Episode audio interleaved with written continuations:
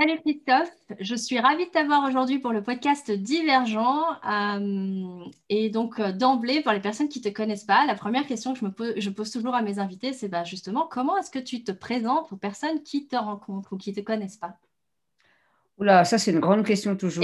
Alors... elle est large, elle est vaste. Elle est très très large et de la manière la plus simple. Je m'appelle Christophe Bichet, je travaille comme conférencier et comme coach de vie, mais ma passion première, c'est euh, l'escalade. C'est ma plus grande passion, c'est ce que je sais faire de mieux, c'est grimper, c'est ça. Et je me présente aussi parfois comme un malade professionnel et comme un sportif professionnel. On verra peut-être pourquoi. voilà. Très bien, super l'intro. Euh, et, et, en général, je propose aussi pour commencer les interviews, justement, euh, avec mes invités, je leur propose un jeu. Euh, puisque le propos du podcast, c'est la divergence, et ben, du coup, c'est de proposer un jeu. C'est OK, pendant un instant, avant de commencer, donc là, tu nous as, tu nous as un petit peu dépeint qui était Christophe Bichet. Ben, maintenant, on va pendant deux secondes oublier qui est Christophe. Enfin, oublier, non, mais mettre de côté l'être humain Christophe Bichet.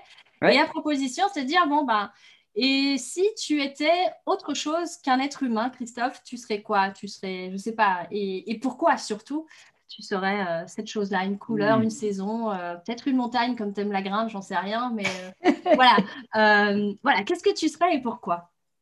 Écoute, c'est une très bonne question. Moi, j'aime bien, j'aime bien l'écureuil. Je, je, me verrais bien comme un petit écureuil, tu vois. Donc, qui, qui euh, comme ça avec légèreté, avec un petit peu de grâce, et puis euh, bon, qui se fait un peu discret quand même, mais, euh, mais qui aime les arbres, qui aime s'amuser quand même, l'air de rien, dans les arbres, dans les, euh, à sauter de branche en branche comme ça. Voilà, c'est c'est le premier truc qui me vient en tête. Et en plus, ça grimpe, effectivement, aux arbres. Ouais. Donc, il y a quand même un peu de grimpe derrière. Voilà. Et, ouais. légèreté. Ok, cool. Génial. Bah, je, je, te remercie du coup de t'être prêté au jeu et, euh, et du coup, euh, merci à Chris l'écureuil euh, d'être revenu nous apporter sa touche de légèreté et de, et de voilà et de le côté un peu ludique comme ça qui saute de bran sautillant et tout ça. Ouais, c'est ça. C'est ce que je vois en tout cas quand tu me, comme tu me le dis. Mm. Euh, et du coup, le propos des podcasts, c'est justement de permettre aux personnes de pouvoir euh, raconter leur histoire. Et j'avais très envie de, bah, de t'écouter, de raconter ton histoire. Et, l'invitation, c'est vraiment, bah, raconte-nous ton histoire. Tu la commences où tu veux, tu en dis ce que tu veux, et tu la mm-hmm. termines où tu veux. ah oui, dis donc. Ah oui, c'est très, très, très, très, très, très large. Ouh. Alors, alors, une histoire. Il était une fois.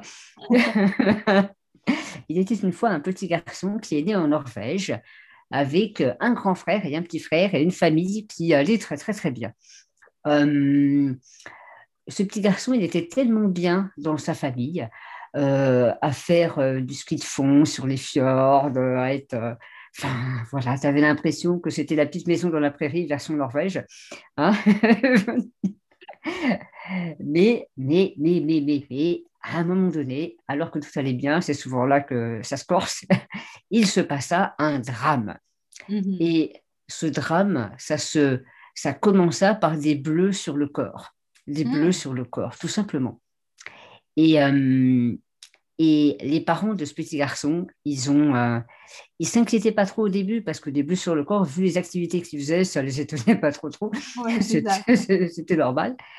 Mais après quelques, euh, quelques examens, quelques analyses, euh, après passé de médecin en médecin, en fait, le, la gravité tombe et l'enclume tombe.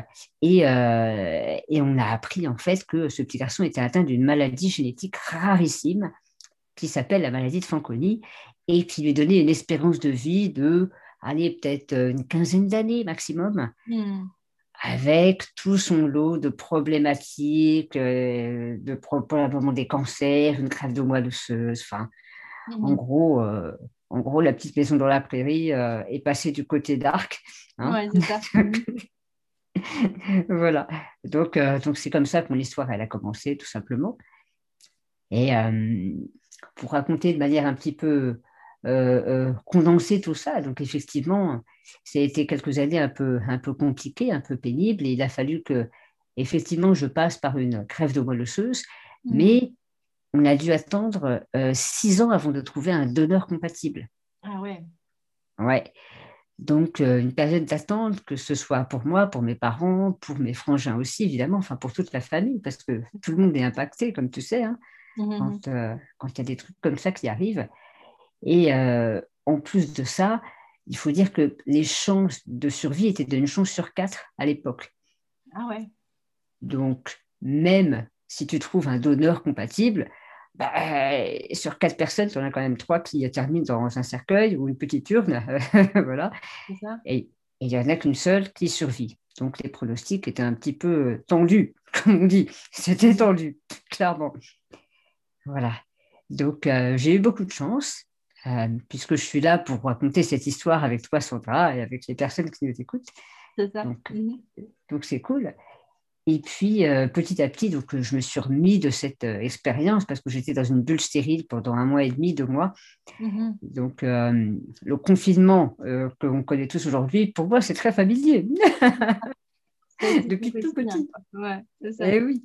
Et oui, oui, les masques, tout ça, je connais, pas de problème, les gars, ça roule. Mhm. ah là là, enfin. Donc, cette, euh, cette première grande difficulté passée, il y en avait une deuxième qui allait arriver, mais beaucoup plus tard, qui a été que euh, j'avais des chances d'avoir des cancers qui étaient multipliés par 400, euh, 4000 fois par rapport à la population normale. mais entre-temps, j'ai fait la connaissance de l'escalade. Mhm. Et l'escalade, ça m'a tout appris, on peut le dire. Ça m'a tout appris. Ça m'a tout appris. Ça m'a appris à, devenir la personne que je suis aujourd'hui. Tout simplement. Ouais. Euh, et, et, en fait, que ce soit le milieu, que ce soit l'activité en tant que telle, que ce soit le partage ou, ou la nécessité d'apprendre à faire confiance à la personne qui tient la corde en bas, ça m'a appris à me dépasser, ça m'a appris à, à, dépasser mes peurs, ça m'a tout appris, ça m'a vraiment tout appris. Hmm. Et, euh, du coup, d'ailleurs, euh, ce, sport qui au début était euh, une envie, une découverte avec mes parents, bah, j'en ai fait une passion et j'en ai fait un métier parce que j'ai enseigné l'escalade en tant que moniteur, formateur pendant plus de dix ans jusque, euh, jusque loin, puisque j'ai été le coach, le, préparateur mental de, l'équipe de France d'escalade pendant quelques années. Et, et donc, j'ai eu la chance de faire beaucoup de choses dans ce, dans ce milieu-là, dans ce monde-là. Et malgré tout, malgré tout ça, il y a quand même cette fameuse maladie de Fanconi qui m'a rattrapée mm-hmm. à un moment donné. C'était vers, vers les 22 ans. Et à 22 ans, j'ai eu euh, des cancers. C'était écrit sur le papier, c'était prévisible, mais bon, même quand tu le sais, ça fait chier quand ça arrive. Quoi, c'est sûr. Ouais, ça fait un peu chier. Donc, euh, donc des cancers de la, de la bouche, de la langue, à 22 ans, à 23 ans, euh, en 2017 et encore très récemment, en fait, en, décembre 2020, un cancer de la gorge. Donc, c'est vraiment quelque chose qui, qui, qui, fait partie de mon quotidien, en fait. Hmm. Euh, et, et, toute la difficulté de mon parcours, ça a été de, de continuer non seulement de vivre, d'avoir des projets pour l'avenir, mais surtout de, de, bien vivre, si tu veux, pas simplement être dans la survie. Oui, c'est clair. Et ouais, mais vraiment faire de mon mieux pour, pour, pour passer au-delà de toutes ces difficultés et en plus, tant qu'à faire, de les utiliser honteusement dans tous mes métiers pour gagner ma vie avec. Soyons clairs, si je gagne ma vie aujourd'hui en tant que conférencier, en tant que coach de vie, c'est grâce hmm. à mes cancers et grâce à ma maladie. C'est bizarre de le dire comme ça. Hmm. Et je peux le dire bien sûr aujourd'hui, maintenant, avec tout le parcours que j'ai eu, mais, euh, mais c'est factuel, c'est vrai. Hmm. C'est vrai. C'est intéressant. Donc finalement, que tu vois ça comme quelque chose qui ben, est à ton service, enfin, que tu, que tu, qui te permet quand même de pouvoir ben, justement euh, ben, tirer ton épingle du jeu d'une certaine manière et pas le voir comme, euh, comme, euh, comme quelque chose qui te tire vers le bas, mais plutôt quelque chose qui te permet justement d'être tiré vers le haut. Mmh. Ouais, ouais, ouais, tout à fait. Tout à fait. Alors évidemment, et, et je pense que c'est important de le dire parce que je trouve qu'on n'entend pas assez souvent euh, il y a des moments où c'est dur, hein d'accord euh, Il y a des moments où c'est vraiment hardcore. Euh, à Noël, par exemple, notre fille est née début décembre, et moi, on m'a appris que j'avais un cancer de la gorge trois jours avant la naissance de notre fille. Ah mm. Donc, il a fallu que je gère tout ça en même temps. Donc, il y a eu des moments, c'était hardcore. Mm. Soyons... et c'est et c'est OK, tu vois. Ça fait partie du chemin, ça fait partie de l'aventure. Et quand c'est dur, euh, j'étais pas capable de dire Ouais, c'est grâce à tes cancers que patati patata. Non, bien sûr, bien sûr. Tu vois Donc, mais n'empêche que intérieurement, j'ai toujours fait de mon mieux pour, pour que cette question, je me la pose le plus rapidement possible. Comment je peux faire pour avancer malgré ce qui est pénible? Tu vois? En quoi est-ce que ça peut être utile pour moi? Qu'est-ce que je suis en train d'apprendre au travers de ce que je suis en train de vivre? Qu'est-ce que je vais peut-être pouvoir transmettre un jour, même si ce n'est pas maintenant, mais peut-être un jour? Hmm. Et toutes ces questions, euh, ça me permet à chaque fois de, de reprendre une forme de contrôle beaucoup plus rapidement et de passer, ce que tu disais en, introduction, tu vois, de, de, passer de cette résilience à plus loin, c'est-à-dire, bah, du coup, comment je l'utilise, même honteusement, quoi. Mmh. C'est délibérément. Parce que c'est ce que je fais ensuite. Hein. J'utilise. En fait, c'est consciemment, en fait. consciemment utiliser, euh, utiliser ton histoire justement pour, euh, pour pouvoir euh, ben, en vivre, oui. et, et ouais, et c'est. Enfin, moi, c'est marrant parce que ça fait déjà deux fois que tu dis honteusement et que moi, je, ce mot-là, je me dis, bah, en fait, il n'y a aucune honte, en fait. C'est intelligemment, en, quelque part. C'est consciemment de dire, sciemment, je vais servir de modèle et sciemment, je vais je vais utiliser ça comme une force, quoi. Et, c'est changer finalement ta vision dessus. Maintenant, comme tu dis, évidemment, cette vision, tu l'as pas quand tu es euh, au fond du trou. Euh, forcément, mm. euh, aujourd'hui, tu me dis grâce à mes cancers, j'imagine qu'au moment où, comme tu dis, où tu apprends la nouvelle, bah, ça te fait chier, quoi. comme tu l'as dit, c'est ben, pas, eh ouais, agréable, quoi. Non, non, c'est ça. Donc, on n'est pas du tout dans une dynamique euh, de déni, et c'est très important de le dire, et, d'optimisme béat, et ça va aller, tout va bien. Non, non, pas du tout, les gars.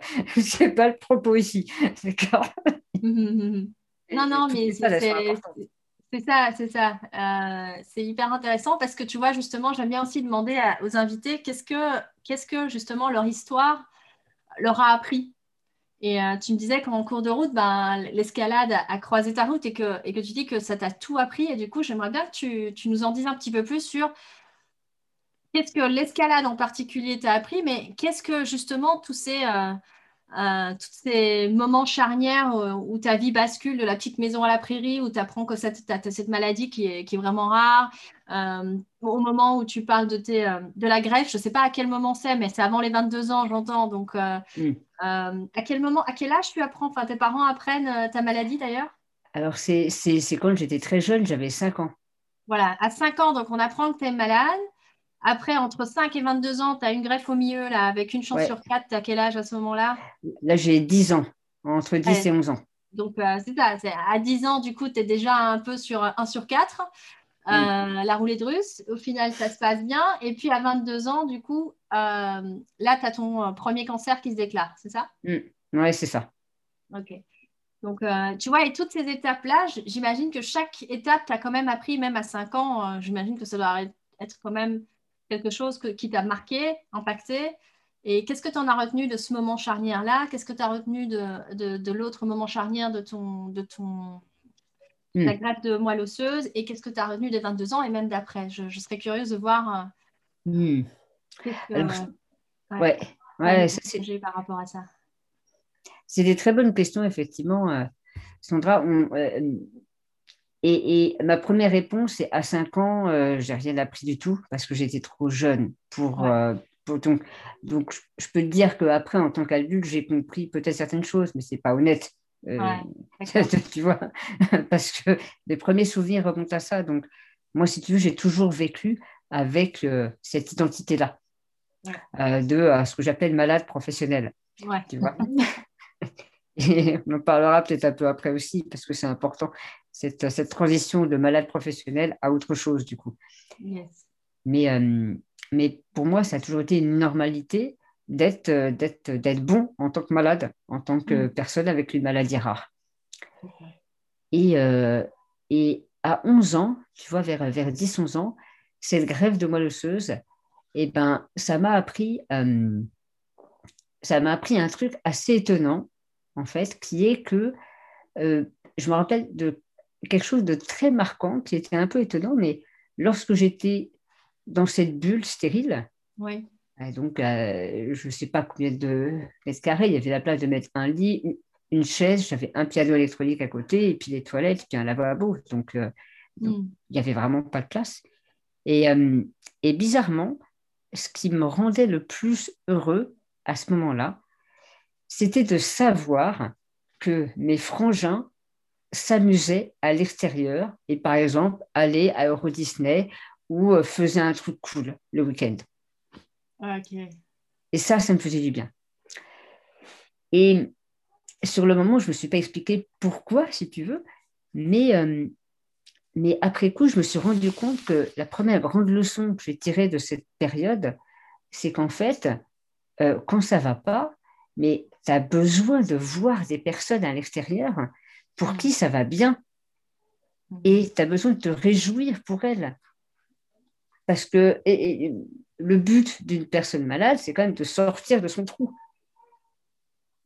D'accord? Donc le monde à l'extérieur doit être euh, positif, inspirant, excitant. C'est ça. Lui donner envie, quoi, quelque part. Ben oui. Et, pour qu'au moins, eh ben, la personne qui est pas très bien soit capable et, qu'on lui donne envie de se projeter dans un avenir meilleur, dans un futur meilleur, quoi. Et c'est pour ça que j'ai toujours eu beaucoup de mal avec la condescendance, quoi, avec le fait de voir les personnes malades et de se dire non, mais je vais pas lui dire que moi ça roule, que patati patata. Et j'admire les gens qui, qui assument d'aller bien et d'être contents d'aller bien. Ouais ça. Tu vois? Uh-huh. et, en fait, moi, ça m'a beaucoup aidé, ça. Ça m'a ah, énormément aidé. C'est intéressant. Donc, c'est vraiment le fait d'avoir un environnement finalement qui t'est, que tu, que tu, j'adore le mot que tu utilises, qui était inspirant. Donc, pour toi, pour toi qui es malade dans cette bulle, en fait, tu es inspiré par le fait de savoir qu'il y en a d'autres et capable de te réjouir euh, de leur bonheur, en fait, et de leur, bah de leur joie et de, de, ce qui se passe de cool pour eux, en fait. Ça, c'est assez fort, je trouve. Ben ouais, et euh, c'est marrant parce que je, je, vais publier une vidéo ce soir exactement sur ce thème. Ça s'appelle Tout ce que tu apprécies grandit. Hmm. Et, et, si moi, dans ma bulle, je suis capable d'apprécier bah, le, le, le, bonheur et la pleine santé de mes frangins, par exemple, naturellement, c'est quelque chose qui va, qui va avoir tendance à se développer chez moi. Hmm. Ça va grandir chez moi. Donc, euh, donc évidemment, il y, a les, il, y a les, il y a les deux parties. C'est-à-dire qu'il y a la partie moi, qu'est-ce que je peux faire pour apprécier davantage ce qu'il y a à l'extérieur, pour que ça m'inspire, pour que ça m'excite, pour, que ça, pour que ça me sorte de mon trou, pour que ça me dise, mais viens Christophe, vas-y, sors de là, c'est cool à l'extérieur, c'est chouette. Et en même temps, le monde extérieur a sa responsabilité de euh, bah, d'être bien aussi quoi. Pour montrer que c'est bien. Tu vois pour le carré oui, oui, ouais, c'est ça. De pas de pas être là genre ah, ben on s'autorise pas le bonheur parce qu'il y a quelqu'un qui est malade. Enfin c'est un peu Exactement. ce que tu dis. Ouais, Exactement. Tu, vois, tout à fait. C'est genre porter le, un, poids qui n'est pas le nôtre et de prendre sa responsabilité de, de vivre sa vie euh, que, que la, personne à côté soit malade ou pas finalement. Et au contraire de l'assumer pleinement. Hmm. Exactement. Et je trouve que c'est le plus beau cadeau que l'on puisse faire aux personnes qu'on aime. Alors, pas évidemment surjouer le bonheur et, euh, et, et, se la raconter, tu vois, c'est pas le sujet, d'accord? Mais, euh, mais, mais faire de son mieux pour être bien dans la vie, parce que c'est la meilleure manière qu'on va avoir de, de prouver à d'autres bah, que c'est possible, hmm. tout simplement. Quoi. C'est euh, hyper intéressant ce que tu nous partages là. du coup, cette capacité à la fois d'être inspiré par l'extérieur et de, du coup bah, d'avoir cet élan de, comme tu dis, de sortir son trou en disant bah, dehors, après, ce qu'il y a dehors est, super chouette, donc j'ai envie d'y aller, d'aller vers, quoi, quelque part. Et en même temps, d'être. Euh, d'être euh, ça, c'est vers l'extérieur, mais après, il y, y a, toi, de toi à toi, de comment est-ce que, euh, ben, justement, je, je nourris ça et que je n'ai pas. Enfin, ce que je trouve hyper intéressant, c'est cette notion de ne de, de, de pas de pas être un poids quelque part pour le bonheur de, des autres en tant que malade ou en tant que bien portant, en fait, dans les deux sens. Oui, oui, oui, tout à fait. Ah. Et, la responsabilité, elle est des deux côtés. Et de toute façon, on la met que du côté des soignants, des aidants, de l'entourage, ou alors que du côté du malade, du genre arrête de te plaindre, quoi, c'est bon. Et, en fait, non. bah ouais. alors que c'est toujours une co-responsabilité, c'est toujours une cordée, c'est comme en escalade. C'est, ça fonctionne à deux, ça fonctionne à plusieurs. On n'est jamais tout seul euh, dans son monde, dans son trou, quoi. Hmm. Super intéressant.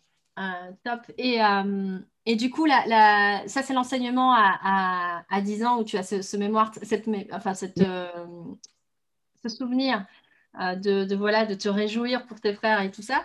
Et, et à 22 ans, donc, du coup, pour la, la, moelle osseuse, qu'est-ce que ça t'a, cette greffe-là, qu'est-ce que ça. Non, pardon, ça eh oui, c'est les cancers. 22 ans, c'est le cancer, pardon, excuse-moi, je euh, à ce moment-là, c'était, euh, c'était quoi le, ouais, je veux dire, l'enseignement que tu en as tiré? Hmm.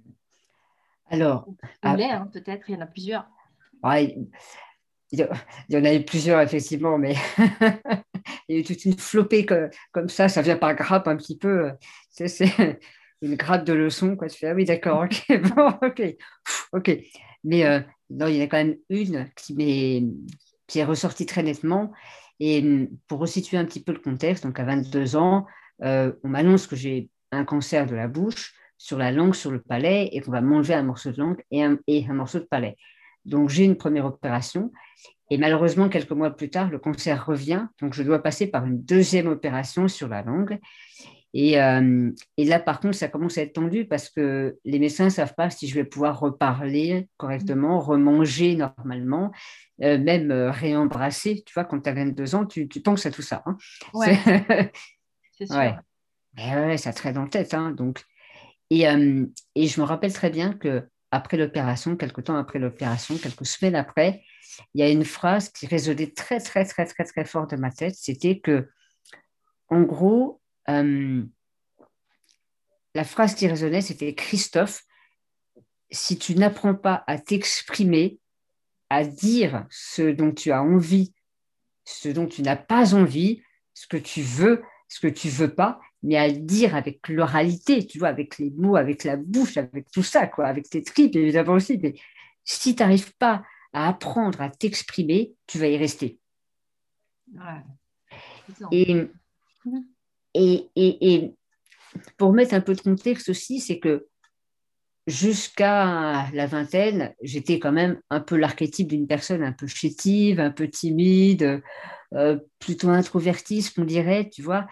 Donc, euh, j'étais très, très, très bon pour être exactement ce que les personnes attendaient de moi. Mhm. Et notamment, j'étais un malade parfait, c'est-à-dire que dans les hôpitaux, euh, j'étais ah, j'étais super cool avec les infirmières, avec les médecins. Dès que dès qu'une interne voulait s'entraîner pour euh, pour faire des euh, piqûres ou une stagiaire et tout, je disais mais mais pas de problème, allez-y quoi. ouais, quoi. J'étais extrêmement bon, j'étais un expert en tant que malade, en tant que patient, tu vois.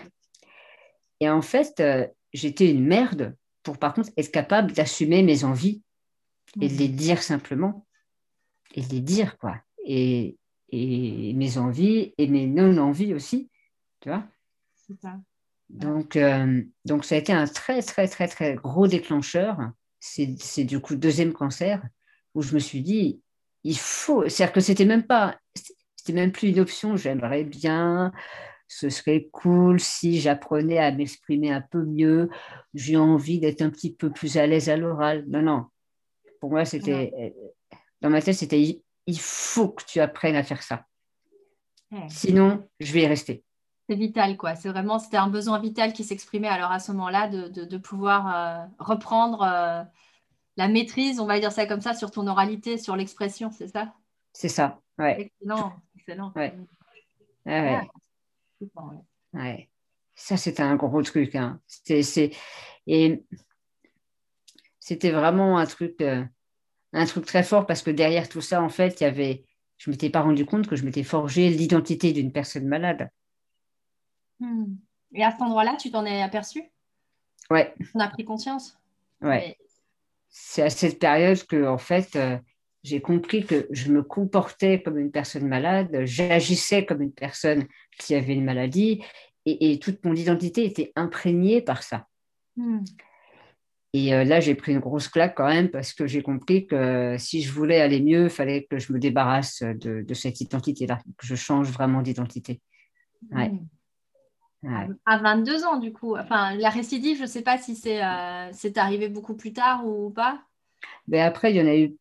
Euh, euh, cette, cette, deuxième récidive, elle est arrivée quelques mois après, donc à 22 ans. donc assez rapidement quand même. Hmm. Voilà, vers 22-23 ans. Et puis après, il y en a eu d'autres. Mais, mais cette deuxième récidive, c'était le déclencheur de, de, tout un tas de processus intérieurs. enfin, ça va chambouler, quoi, tu vois. ah non, mais c'est sûr. Et donc, du coup, à ce moment-là, tu prends conscience que tu as l'identité du malade et que, et que tu as un besoin vital d'apprendre à, à t'exprimer, à prendre ta, ta, place avec la parole. Mais une autre place que celle du malade, du coup, du malade sympa. Exactement, du malade professionnel, c'est bon, quoi. C'est ça. Et du coup, comment tu fais cette transition, justement?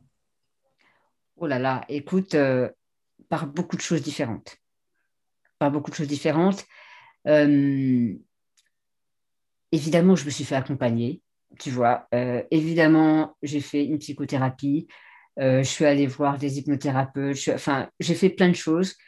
Euh, et puis, par petit à petit, en fait, ben, j'ai même fini par me former et je suis devenue hypnothérapeute même par la suite. Donc, ça, et, j'ai continué de faire, de, de, tester plein de choses, si tu veux. Donc, donc, euh, avec l'aide d'autres personnes, avec de la gestalt, avec, enfin, j'ai fait un, peu plus d'un an et demi de, un an et demi avec euh, un psychanalyste aussi. Enfin, j'ai vraiment testé beaucoup de trucs, tu vois. Mmh, mmh. Donc, avec d'autres personnes, et aussi, euh, je me lançais des petits défis. Ouais. ouais.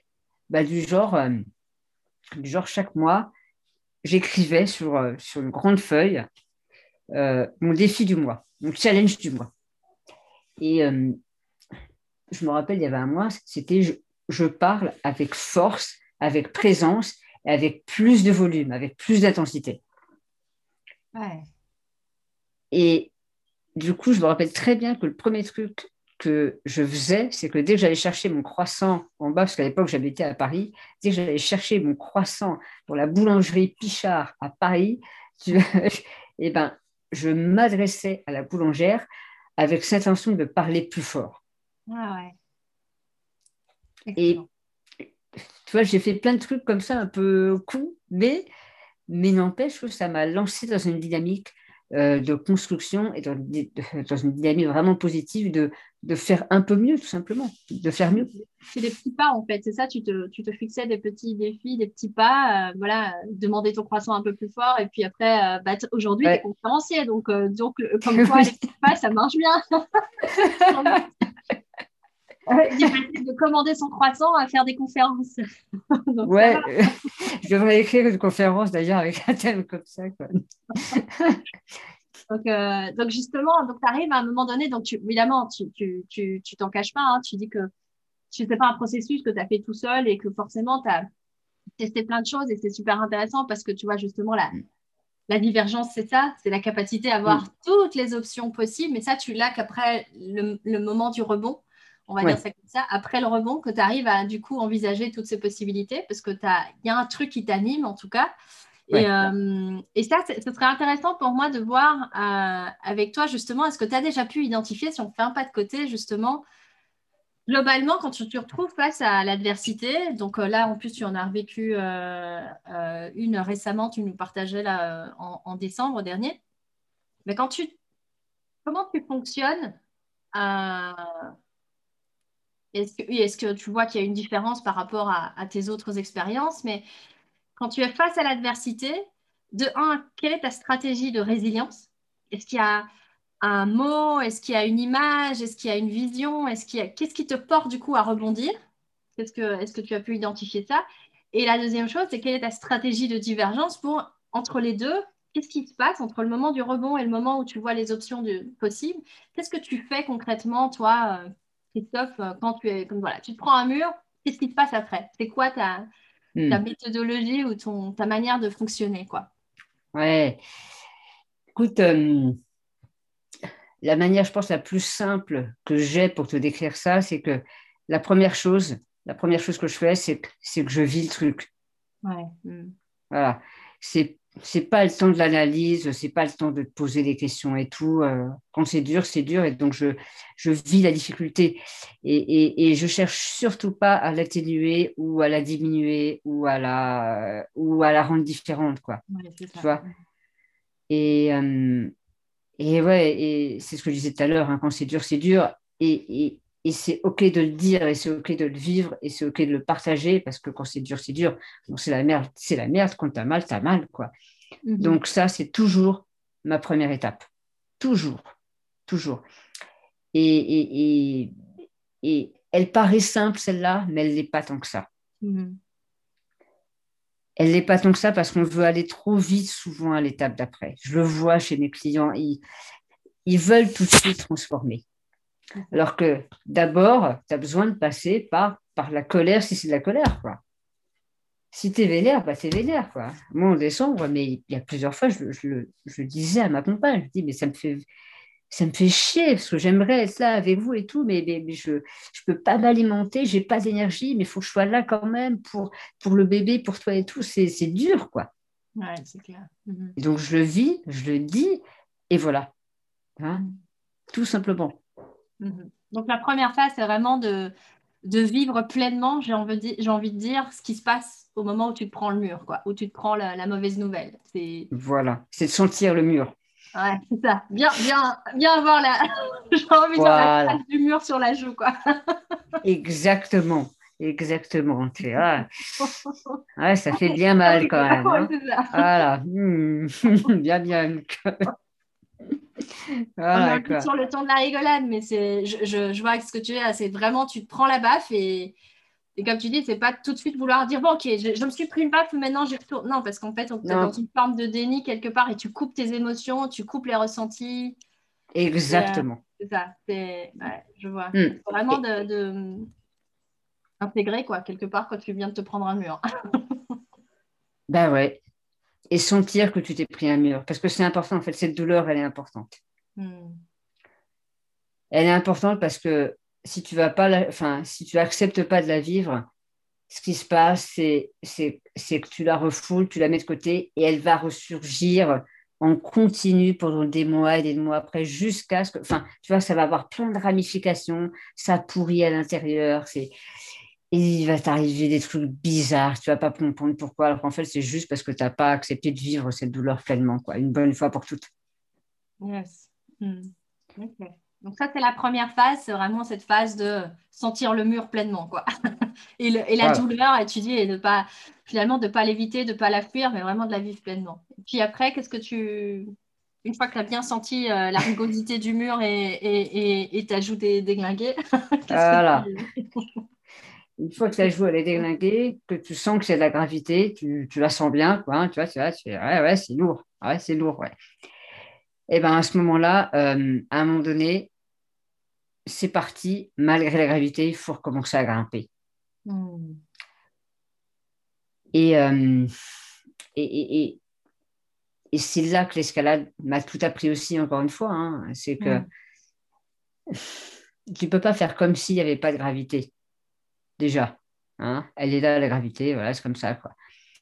Mais à un moment donné, euh, et, si tu n'arrêtes pas de dire tout le temps que bah ouais, mais c'est lourd, ouais, mais c'est dur, ouais, mais c'est grave, oui, c'est bon, on l'a compris. Tu l'as déjà dit 100 fois. Alors, il y a des personnes qui ont besoin de le dire deux fois, tu en as d'autres qui ont besoin de le dire 100 fois.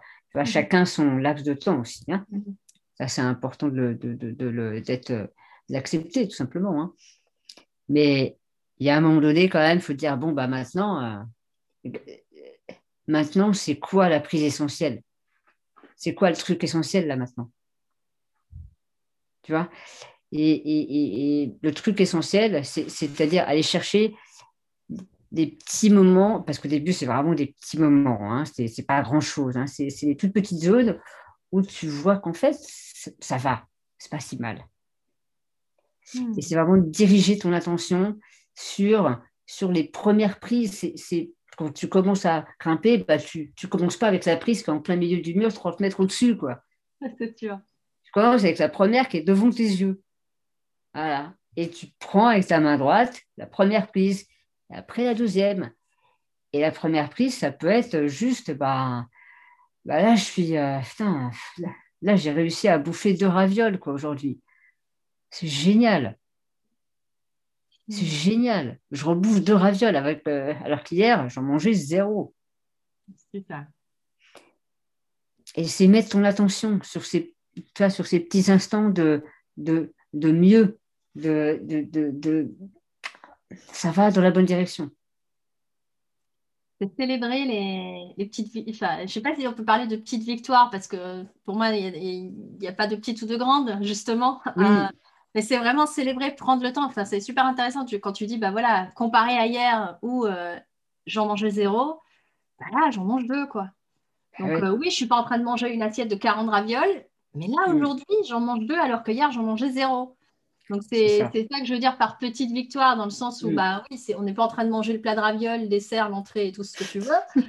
Euh, mais en tout cas, on a déjà mangé deux et deux, c'est mieux que hier où on en mangeait zéro. Quoi. Ouais, exactement. C'est ça. Et, en fait, tu peux pas commencer ailleurs que là. Mmh. Euh, si tu te prends euh, le plat de ravioles à 40, euh, à 40 ravioles direct, ça ne va, pas, ça va pas donner le même résultat. ah non, et puis évidemment que tu vas être frustré, évidemment que tu vas être vénère, que tu vas dire, j'y arrive toujours pas, ça fait vraiment chier et tout. Ça. Évidemment, quoi. évidemment. Ouais. Et c'est intéressant aussi ce que tu disais, l'image avec la... qui est juste devant tes yeux, en fait que tu ne commences pas par une prise qui est au milieu du mur, justement, d'escalade. Tu commences par celle qui est juste devant toi. Le, premier, le, moi j'aime bien appeler ça le premier petit pas possible. Hmm. Et euh, c'est vraiment de se dire, OK, ben, qu'est-ce que là, aujourd'hui, avec l'énergie, euh, voilà, peu importe la situation dans laquelle je suis, je donne 100% de mon 1% d'aujourd'hui, en gros. Exactement. C'est ça. Ouais, ouais c'est tout à fait ça, Sandra. C'est très, très juste. Ouais. Et euh, de se dire, bah, OK, la première prise, c'est ça, c'est celle qui a m'apporté et qui me permet. Et, du coup, c'est ça, ton, ton mécanisme, c'est de commencer par le premier. Et tu mm. l'as dit aussi joliment tantôt, c'était comment? Là où tu mets ton attention, ça grandit? Euh, Oui, euh, tout ce que tu apprécies grandit. C'est ça. Et ben après, là, ça, revient à ça, en fait. C'est t'apprécies. Apprécies la prise qui est devant toi, et donc du coup, bah, ça te permet de voir celle qui est juste après, quoi. Exactement. et, ouais. et ouais. Et en fait, naturellement, ce qui se passe, c'est que si je fais ça un peu tous les jours, naturellement, je vais commencer à prendre un peu de hauteur. Et naturellement, la gravité que je sentais bien tout au début, elle va prendre moins, moins de place, elle va avoir moins de poids et je vais me sentir un peu plus léger. Ouais. Mais c'est important d'apprécier chaque prise. Mm. Pas le fait de euh, d'aller tout en haut de la voie et puis de faire le Mont Blanc tout de suite après. Quoi. Ben non, parce que forcément que ça va engendrer de la frustration. OK? Mais euh, ouais, juste grimper tranquillement, juste chaque petit pas, chaque petite prise et, et apprécier tout, ces, tous ces petits moments que tu peux apprécier qui sont déjà là. Quoi. Parce que sans faisant ça, ça va prendre plus de place dans ton esprit, dans ta tête, dans ton quotidien, dans tes, dans tes comportements, dans tout. Quoi. Tout ce que tu apprécies grandit. Et ça va grandir, ça va prendre plus de place. Et donc, ce qui avant te pesait beaucoup plus, naturellement, ça prendra moins de place. Hmm. Et du coup, tu arrives à. Donc, ça sera la deuxième phase. Donc, où euh, finalement, donc j'entends la première phase, euh, tu vis le truc pleinement, en conscience. tu as l'adversité qui est là. Le moment de résilience où tu passes, ben voilà, je, c'est quoi mon plus petit pas possible? C'est quoi la première petite prise que je peux, sur laquelle je peux mettre mon attention et, et rester focus dessus et, et l'apprécier pour qu'elle mm grandir de plus en plus et que ben, j'ai le courage après de, prendre une deuxième, etc. Mais vraiment célébrer euh, chaque prise, nouvelle prise. Et, euh, et ce serait quoi la troisième phase, euh, du coup, pour toi? S'il y, en a, si on a une troisième ou une quatrième, je ne sais pas. Avant d'arriver au moment où tu vois tous les champs de possibles. Hmm. C'est une bonne question. Alors, il y en a une quand même moi, je le traduis comme ça, mais il y, a plein de manières de le dire, évidemment. mais il y a un moment donné, il va falloir lâcher définitivement certaines choses. Parce que même en faisant des petits pas, en, prenant les premières prises et tout, tu vas. Ce qui se passe souvent, c'est que inconsciemment, dans le sac, tu continues de porter euh, plein de choses.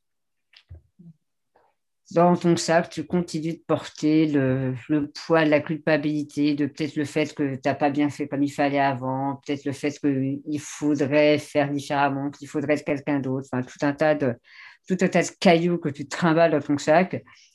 Et euh, euh, toutes les personnes qui ont fait un peu de randonnée, un peu de marche, si tu marches avec euh, un sac plein de cailloux, c'est plus dur.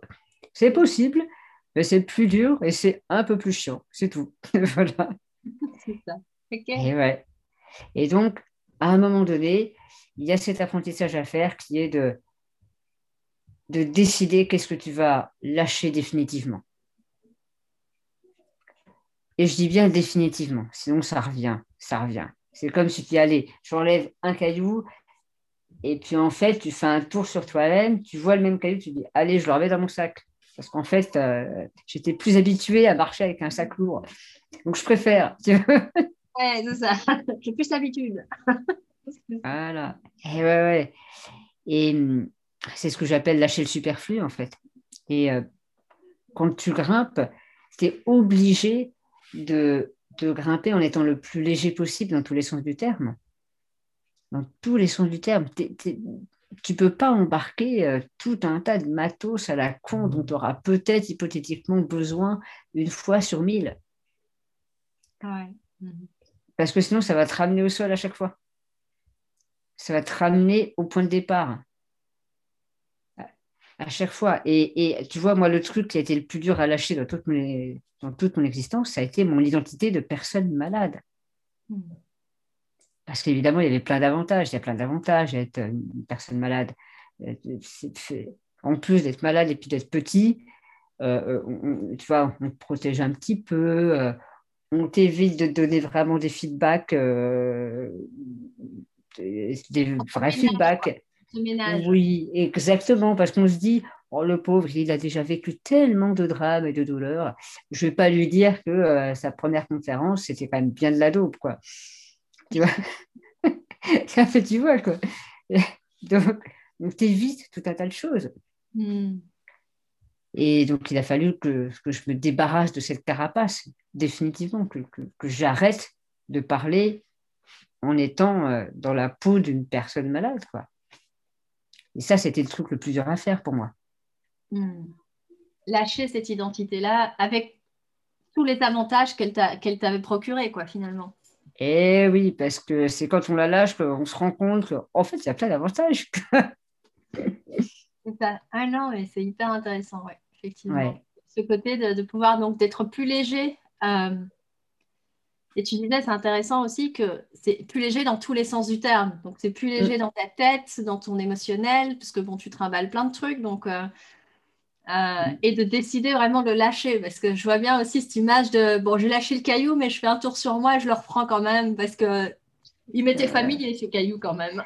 Et ça revient un peu à cette identité que tu disais, bah, c'est j'imagine que tu as tourné quand même quelques fois entre euh, je lâche l'identité et puis j'y reviens parce que quand même elle est, sympathique cette identité aussi, elle m'apporte des trucs donc que ça s'est pas fait comme ça du jour au lendemain en un claquement de doigts. Hmm.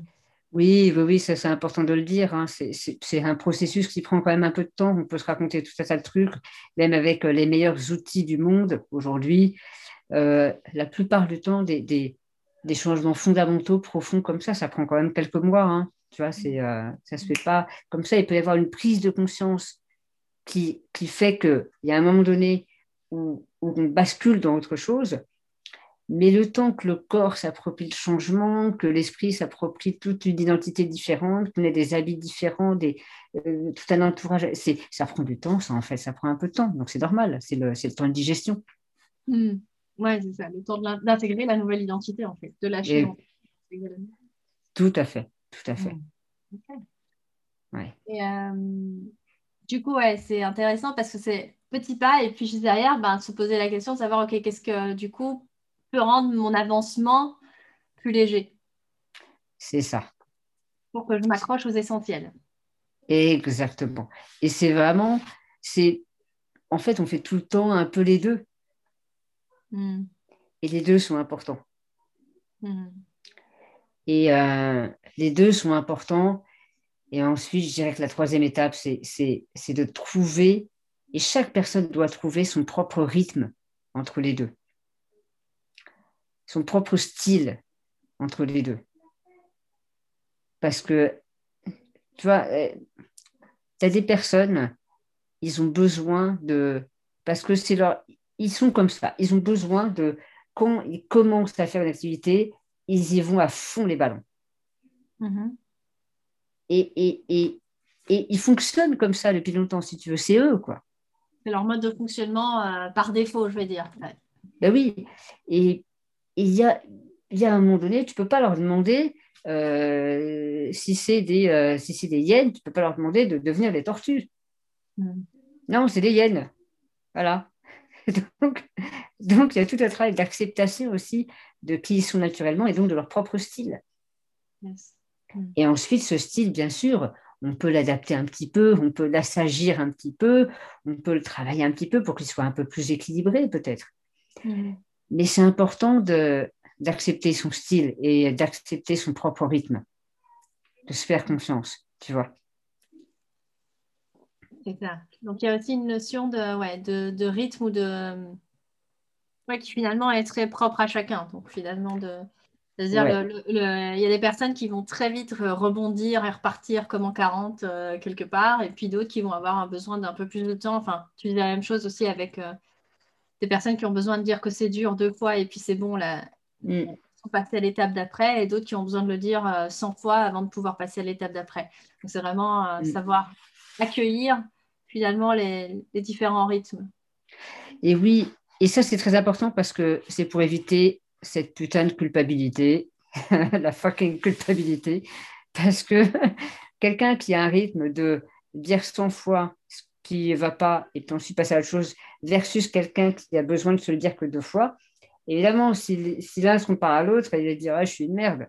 Ouais, Alors que ce n'est pas ça le sujet. Le sujet, c'est que la personne qui a besoin de le dire 100 fois, moi, ce que je vais lui demander, par exemple, en tant qu'accompagnant, c'est OK, euh, on va pas chercher à ce que l'objectif c'est pas de d'arriver à ce que tu le dises que deux fois.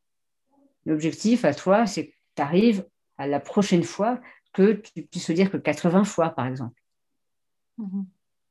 Tu vois, pour que ce soit un peu plus agréable. Mais, mais on ne va pas changer l'essence de qui tu es. Tu vois ouais, ouais, ouais. Tu ne vas pas lui dire deviens un escargot ou deviens devient un cachalot. c'est pas possible.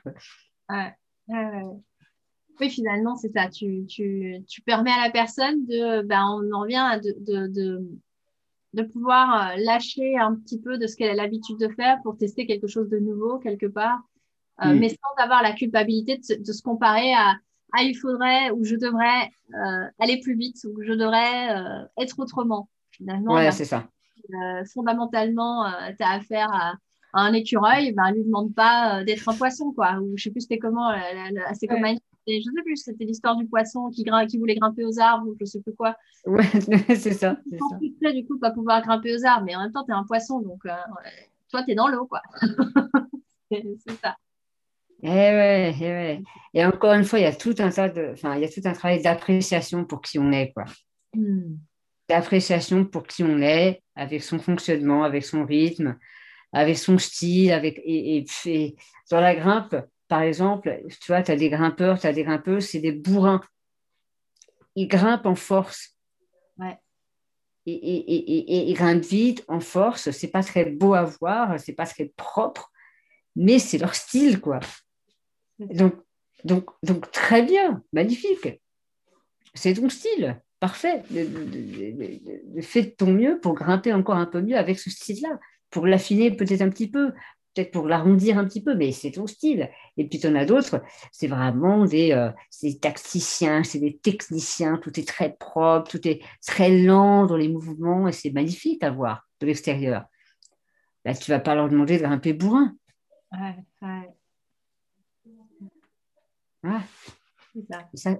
Finalement, utiliser les ressources de qui on est. Et donc, tu parlais de, cette notion de d'accepter finalement l'essence de qui on est aussi, donc à travers ce processus-là.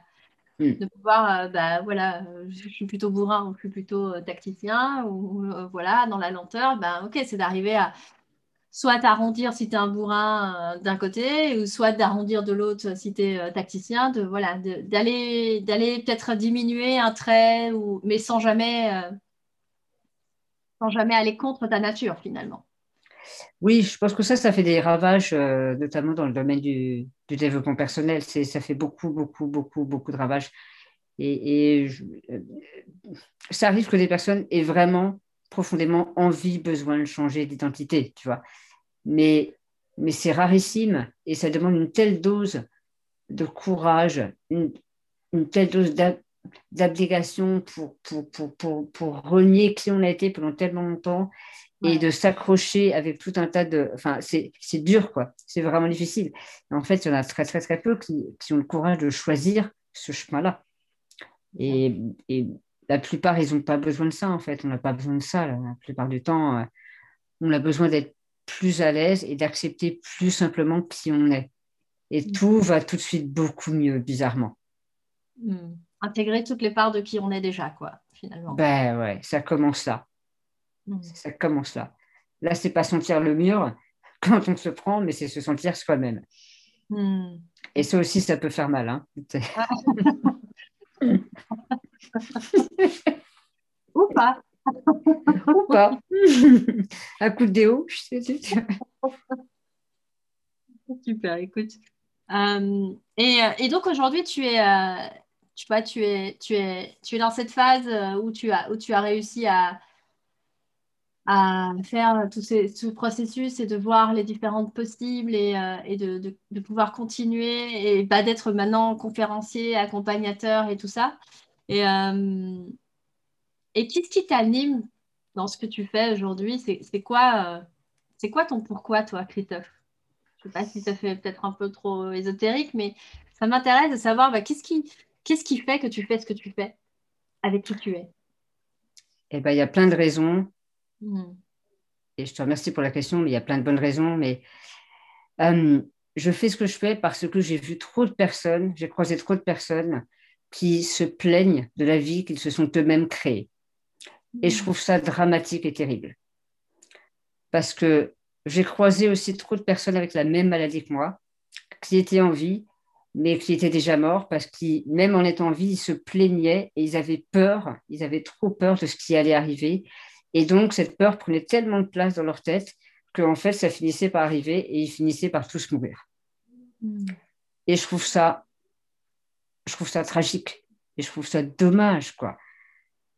Donc, euh, ce qui m'anime vraiment, c'est, d'accompagner les personnes qui ont envie à trouver leur justesse. Tu vois, ce, ce mot de cette justesse de vivre à leur sauce, à leur, avec leur style, avec, avec qui ils sont, avec leur histoire, avec leur parcours, mais qu'ils soient en paix avec ça, qu'ils soient apaisés avec ça, quoi.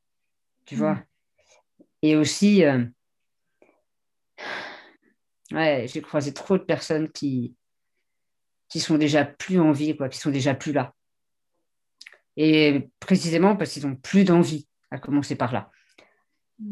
Plein de fois, euh, et, j'ai croisé beaucoup de personnes qui ont cette même maladie, à qui je posais régulièrement cette question, qu'est-ce qui te fait envie toi en ce moment? Qu'est-ce qui te branche? De quoi tu as envie? C'est quoi ton prochain projet? Qu'est-ce que tu aimes bien faire? Des questions à la con, tout simple. Et leur réponse, pour certains, pour certaines, c'était, des peurs. Hmm. C'était, ah bah, Christophe, euh, moi, tu sais, j'ai un prochain rendez-vous ORL la semaine prochaine et ça m'inquiète un peu parce que je ne sais pas trop si euh, il va y avoir de, euh, la dysplasie, un cancer et tout, donc ça m'inquiète un peu. Et donc, je me rendais compte que même en leur posant une question très simple sur l'envie, ils répondaient par leur peur. Et la réalité du terrain, de mon expérience, c'est que toutes ces personnes-là, sans exception, qui répondaient par de la peur, elles ont eu ce qu'elles elles ont eu ce qu'elles voulaient, c'est-à-dire qu'elles sont toutes décédées aujourd'hui. Hmm. Hmm. Et ça, je trouve ça tragique. Après, tu vois, je ne peux pas obliger quelqu'un, évidemment, euh, à se tourner vers, le, vers la beauté de la vie, vers, euh, vers, le, vers la vitalité, tout simplement. Mais, euh, mais je ferai tout ce que je peux pour que si je sens qu'il y a une petite envie de vitalité, d'aller mieux, d'aller vers un rêve, etc., moi, je ferai tout ce que je peux pour, pour l'y aider, évidemment, pour l'aider, pour l'accompagner, si elle le souhaite, bien sûr. c'est hyper fort, du coup, c'est vraiment cette notion de reconnecter les gens à leur envie. Ben ouais. Que tu... Ouais, c'est ça. Ben ouais, sur leur envie de vivre, qu'est-ce qui fait que tu as envie de vivre? Parce que j'en ai croisé beaucoup qui n'avaient plus envie. En fait, c'est simple, ouais. puis la foi. Donc, c'est hyper. Mm. Euh, et, euh, et toi, concrètement, ben justement, tu, tu, dis que tu accompagnes. Est-ce que tu, du coup, tu accompagnes les, les, personnes qui sont atteintes de la, de la même maladie que toi ou en fait, non, tu accompagnes euh, toute personne qui a envie de, de vivre et pas de survivre? J'ai presque envie de le résumer comme ça. Pas mal, j'aime bien, j'aime bien. oui, effectivement, euh, j'accompagne, euh, j'accompagne toutes les personnes qui ont une envie et euh, qui sentent que l'envie est là, mais que tout seul, ça patouge un petit peu, tu vois. C'est mm. qu'ils galèrent un petit peu, donc souvent, ils n'ont pas besoin qu'on leur dise exactement quoi faire et tout.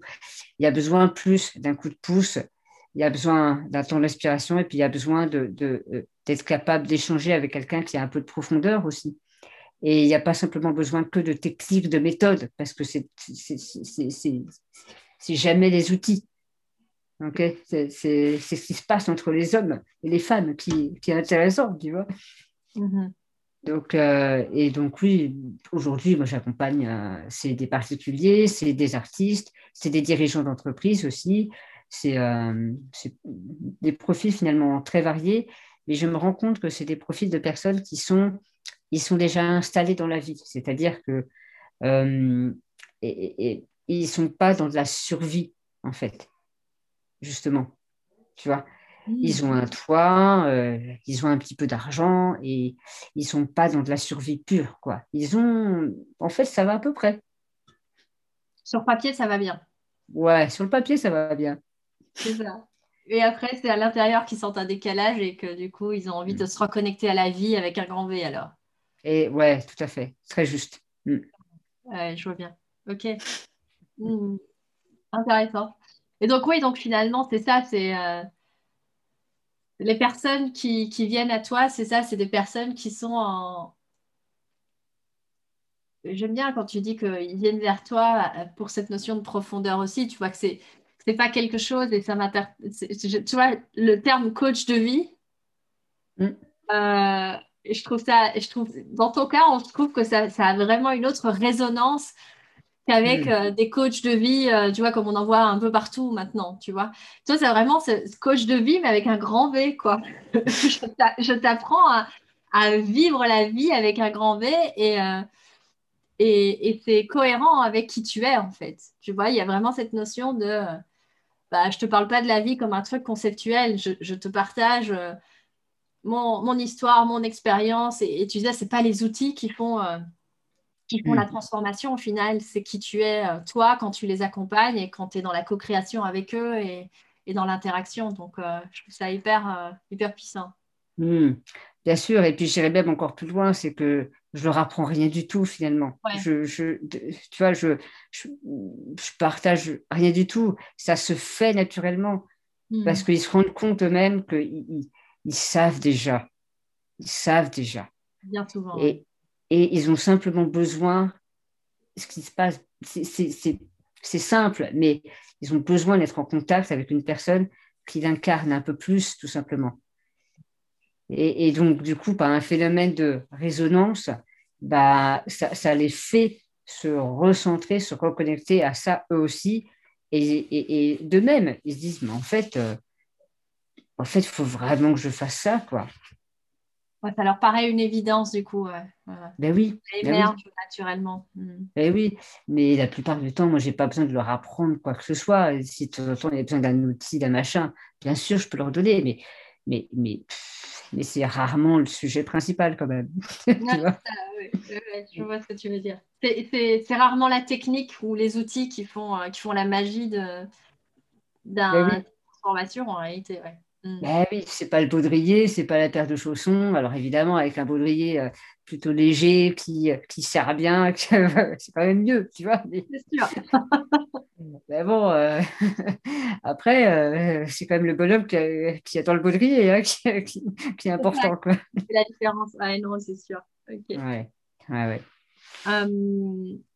ben écoute, là, ça fait, ça fait un petit moment qu'on échange et j'aurais juste envie de te proposer comme comme mot de la fin, ou comme, pas, comme mot de la fin, c'est pas comme ça que j'ai envie de tourner, mais euh, nous as partagé plein de choses. Je suis sûre que nos auditeurs auront, euh, pu vraiment, en tout cas moi, j'ai retenu plein de pépites de notre échange. Euh, mais je me dis aussi, voilà, si tu as, si envie de, passer un message que tu n'auras pas eu l'occasion encore de passer, ce serait quoi et, et, qu'est-ce que tu aurais envie de, de proposer concrètement aux personnes qui ont écouté cette interview Bon, elle termine cette interview et qu'est-ce que tu aurais envie de leur proposer de un questionnement, une action, j'en sais rien, mais pour appuyer ton message, quoi?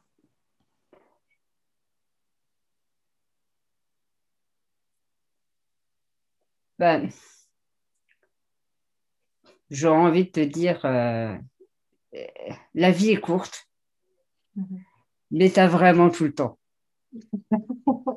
Pas mal comme paradoxe. Donc, donc, accroche-toi délicatement à ce, qui te fait kiffer. Et mm. laisse béton tout le reste. Et fais tout mieux pour en profiter, pour profiter de chaque journée, quoi qu'il arrive. Mm. Parce que finalement, tout ça, c'est pas si important, quoi. Voilà. Ce qui est important, c'est juste de vivre et c'est de faire de ton mieux, tout simplement. Ce sera ton mot de la fin, je présume. Ce sera mon mot de la fin. je peux rajouter un poète poète, mais bon. Non, mais c'est trop, trop. Je suis trop contente de, t'avoir eu comme, euh, comme, voilà, comme invité pour le podcast. J'ai vraiment euh, kiffé pour le coup notre, notre échange.